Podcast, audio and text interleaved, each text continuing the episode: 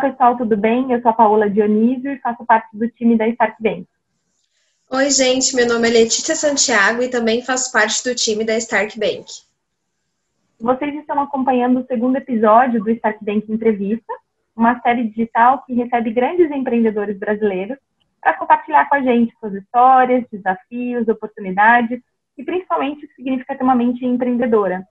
Hoje nós recebemos um convidado muito especial. Ele é natural do Amazonas, foi aceito em 17 instituições dos Estados Unidos, decidiu estudar economia e psicologia em Stanford e com todas essas experiências, ele criou a plataforma Ingressos, que facilita a compra e venda de ingressos online e oferece uma série de soluções digitais para qualquer tipo de evento. E quem vai contar melhor essa história para a gente é ele mesmo, o CEO e founder da Ingress, Gabriel Benarro. Gabriel, seja muito bem-vindo ao Stark Bank Entrevista. Obrigado pelo convite, Paulo e Letícia. É um prazer estar aqui. Gabriel, e para começar a nossa conversa, nada melhor do que entender por que, que você criou a Ingresse. A Ingresse uh, tem o objetivo de trazer para as pessoas experiências inesquecíveis. A gente acha que a coisa mais valiosa que a gente tem na vida são esses momentos. Então, quando a gente ficar velhinho lá, a gente vai lembrar da nossa vida, a gente não vai pensar nas coisas que a gente comprou, a gente vai pensar nas coisas que a gente viveu. E a Ingresse é uma plataforma que conecta pessoas com esses momentos que a gente considera tão importantes. E, Gabriel, dentro dessa perspectiva de conexão de pessoas com experiências, na sua visão, o que é ter um propósito profissional? Tem um conceito japonês é, chamado Ikigai, é, que ele é a intersecção daquilo que você faz muito bem, da sua vocação, daquilo que o mundo precisa, né? ou seja, o seu impacto é, no mundo exterior, e naquilo que remunera você bem, que traz estabilidade financeira. É, Ikigai é a intersecção desses três, é, desses três segmentos. E, na minha opinião, isso quer dizer ter propósito profissional. Incrível. Você teve alguma jornada, é, alguma participação, alguma experiência é, no Japão, alguma coisa do gênero, ou você, ou você teve acesso a isso no seu dia a dia mesmo?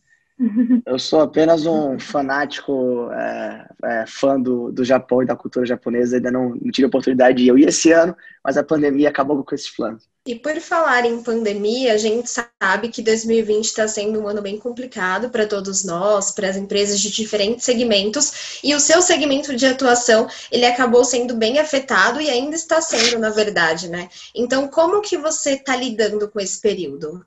Assim, viagens, é, shows, entretenimento ao vivo, hotelaria são os mais afetados, né? Tudo que envolve esse contato com muita gente. E, e, muitas vezes os momentos mais importantes que a gente tem são em contato com muitas pessoas. Então, o nosso segmento está passando pela maior crise é, que a gente já viu no mercado de entretenimento ao vivo. A gente fez três coisas para é, em resposta à Covid, tá?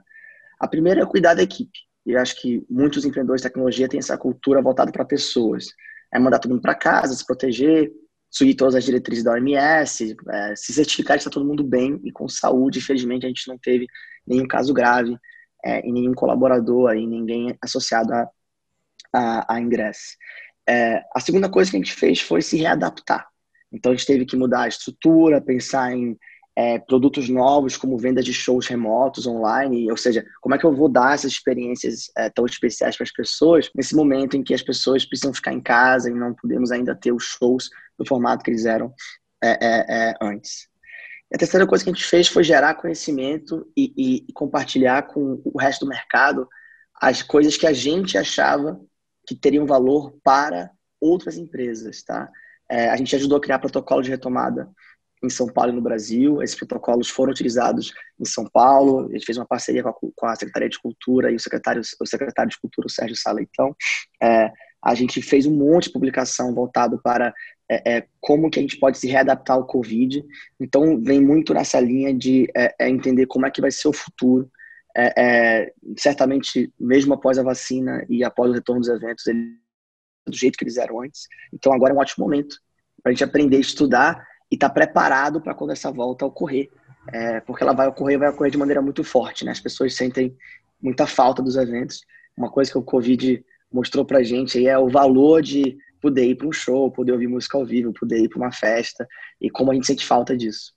E Gabriel, dentro dessa experiência que você acabou passando, né? Qual é a lição mais valiosa que você tem notado que você vem aprendendo nessa sua jornada empreendedora? Tem muitas. É, uma que eu gosto de, de falar tem a ver com recrutamento de pessoas, né? E quando a gente está entrevistando, procurando gente para compor equipe, a gente sempre procura algumas características nessas pessoas, né? Cultura, etc. É, uma coisa que eu aprendi na minha jornada empreendedora é que ao escolher os teus parceiros aí de caminhada, coragem é mais importante que inteligência. Então a gente muitas vezes é, é muito seduzido por inteligência, por pessoas extremamente talentosas, extremamente, cara, o QQ muito alto, etc. Só que isso não serve de nada se essa pessoa não tiver a coragem de tomar decisões certas, a resiliência de é, continuar é, é, é buscando em momentos difíceis e também aquela aquela é, firmeza em tomar sempre decisão mais ética, né? É, talento sem coragem ele, é, ele, é, ele não tem guia, ele fica, ele se perde no meio de um monte de incentivos perversos que a gente encontra na nossa caminhada. E ainda pensando nessa questão da, da sua jornada empreendedora, olhando assim um pouquinho para trás, o que, que você acha que você só aprendeu colocando a mão, a mão na massa? Ah, que empreender não é romântico. É, às vezes você olha é, a revista e as reportagens e tudo parece um caminho muito rosado assim. Só que na verdade, é, eu, às vezes comparo o empreendedorismo com balé. É, a gente vê o show, né? E os bailarinos são leves e aquela coisa bonita, ensaiada, perfeita, né? Poucas coisas são tão graciosas quanto o balé. Só que a verdade é que aqueles bailarinos lá estão machucados, cansados, têm uma rotina completamente desumana estão é, com os pés inflamados, estão cheios de hematoma. Empreender é assim. Você vê aqueles, aqueles, aquelas duas horas do espetáculo, acha que aqueles caras são super-homens, são graciosos, etc. Mas a verdade é que por trás, nos bastidores, é, grande parte da jornada tem muito a ver com suor e dor. E, Gabriel, você até chegou a comentar, né, que vocês tiveram que se reinventar até por conta da própria pandemia que chegou, mudou a lógica da organização, como as pessoas se encontravam e festejavam e estavam ali, é, mudou a lógica do entretenimento, né? E dentro desse cenário, Covid ou não Covid, o que você acredita que ainda precisa mudar nesse universo de compra e venda de ingressos, de oferta de entretenimento, né? Sim, acho que tem muita coisa que a gente fazia que precisava realmente de uma reinvenção, tá? É, alguns exemplos são a venda de ingressos offline. Acho que não tem mais necessidade de ter um monte de quiosque espalhado pelos shoppings ou óticas é, é, é para fazer venda de ingressos. Acho que com o Covid as pessoas percebem que a gente pode migrar para o online. Né? Isso já foi falado várias vezes, mas o Covid acelerou a penetração online em muitos segmentos. É, seja, o, seja em groceries, quando você começa a fazer compras pelo RAP em vez de ir no mercado, é, até ingressos onde você agora descobre que, cara, eu não preciso mais me deslocar até em ponto de venda. Apesar disso não ser uma realidade mais em São Paulo, era uma realidade em muitos outros estados brasileiros. A grande maioria dos ingressos ainda era vendida é, offline. É, eu acho que a gente vai se livrar do dinheiro, é uma coisa que muitos países já fizeram, é, em particular a Alemanha é, colocou, tirou dinheiro de todos os museus, casas de shows, porque o dinheiro ele é um vetor de contágio, ele passa de mão em mão, ele não é tão higiênico quanto transações completamente digitais, né? E hoje nós temos já os meios, as ferramentas para fazer compra e venda usando outros meios que não são dinheiro espécie. Então a gente tem que parar de usar as moedas e cédulas, esses dinheiros, é, dinheiro de pirata, né? Como vocês sabem muito bem, tem muita tecnologia financeira à nossa disposição, falta agora só ser é, aplicada. É, uma mudança mais futura é, que vai acontecer é que a gente acredita que todos os eventos vão ser também transmitidos por live streaming. Então, quando eu tiver o retorno dos eventos, quando eu voltar a ter os grandes festivais e shows, eu vou também ter a opção de vê-los, comprar esse conteúdo remotamente. É, um, porque é escalável, não tem tanto custo adicional para o produtor que já montou a estrutura física para fazer a produção é, ao vivo. Dois, porque a gente percebeu quanto eles escalam, quanto eles têm valor para marcas e para as pessoas. Né? Durante a pandemia, um dos, um dos aprendizados é, do país foi o quanto nós brasileiros estamos engajados com conteúdos como as lives, né, que foram feitas por grandes artistas como a Marília Mendonça é, é, é, e muitos outros artistas, principalmente do segmento sertanejo, etc. A gente vendeu recentemente, é, a gente tem vendido shows online, né? E o nosso mais recente foi um show do Seu Jorge. onde ele fez é, um, um, show chamado Life Aquatic, que era uma releitura dele das músicas do David Bowie. É, ele iria acontecer no Brasil, com a pandemia nada aconteceu, e aí ele fez agora esse show completamente online, vendido pela nossa plataforma, usando uma ferramenta que a gente criou chamada Ingresso Studio, que ajuda esses artistas a venderem conteúdos é, é, online de entretenimento. Bacana, teve mais oportunidades também, né? Não só mudou a lógica, mas abriu caminhos para vocês, né? Com certeza. É, o mercado de streaming, é, ele não tem limites físicos, diferente do mercado é, de um show físico quando você está numa arena. Por maior que seja a arena, o limite de vendas daquela arena é a quantidade de pessoas que cabe. Né? Você não pode uhum. ultrapassar o limite máximo. Quando você está falando de vendas de shows, o, o mundo inteiro, não só o Brasil, é um possível comprador.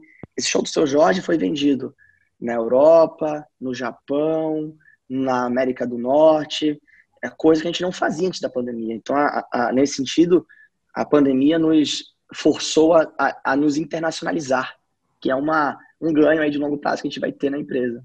E, Gabriel, pensando um pouquinho até nessas mudanças que você mesmo acabou de citar, né, tudo isso que vem pela frente, é, o que você espera para a Ingresse dentro de 10 anos? 10 anos. É... Esse ano pareceu 10 anos, mas o, o, o... a visão de longo prazo é que a gente ajude as pessoas a encontrar é, conteúdos que elas amam. Então, é, a visão de futuro da Ingresso é que você consiga olhar para a gente como uma forma de descobrir eventos, experiências novas, que você não olhe para o app apenas como uma ótima forma de conseguir aquele ingresso sem sair de casa, de forma é, é, confortável e sem pegar trânsito, mas também olhando, é, é, descobrindo coisas novas, artistas novos, experiências novas que você não teria é, se conectado é, de outra forma. Então, a gente se vê no longo prazo como, como um concorrente da Netflix, onde você vai pensar assim, ó, quero ficar em casa e ver a próxima temporada de, sei lá, Breaking Bad, House of Cards, ou quero ir para o mundo real e descobrir um show, descobrir um festival, descobrir um, um, uma orquestra, um, show de jazz, uma peça de teatro é, é, ao vivo. Eu queria saber, na sua opinião, o que você entende que o que significa ser ou ter essa mente empreendedora? ter, uma, ter uma mente empreendedora é, é ser a ponte entre idealização e execução. E para isso você precisa ser um pouco esquizofrênico. Você precisa conseguir, ao mesmo tempo, pensar fora da caixa e confiar que você vai preencher os, as lacunas que não existem hoje, encontrar respostas que não estão claras hoje ao longo do caminho. Mas, ao mesmo tempo, ser muito pé no chão. Pensar em caixa, pensar em é, recursos, ser consciente, ser responsável. Então, é, é, é aquele maluco com a cabeça nas nuvens, mas os pés muito fincados no chão. Se você for só uma pessoa totalmente analítica, totalmente focada é, é, em dados e no que existe hoje, você não é empreendedor. Você é um analista, você é um executor, você é alguém que é, consegue avaliar risco, e isso tem muita importância. Se você for um cara que só sonha e idealiza, você é um sonhador. É uma pessoa, uma pessoa inspiradora, você é alguém que, que tem ideias, que tem conceitos, mas que não os executa. Isso também é importante. O empreendedor ele consegue unir essas duas coisas. Às vezes ele não é tão louco quanto o sonhador e nem tão analítico quanto o, o, o estatístico ou matemático, mas ele consegue navegar nesses dois campos. Gabriel, só para finalizar, em termos de empreendedorismo, o que, que você ainda sente falta no, no Brasil?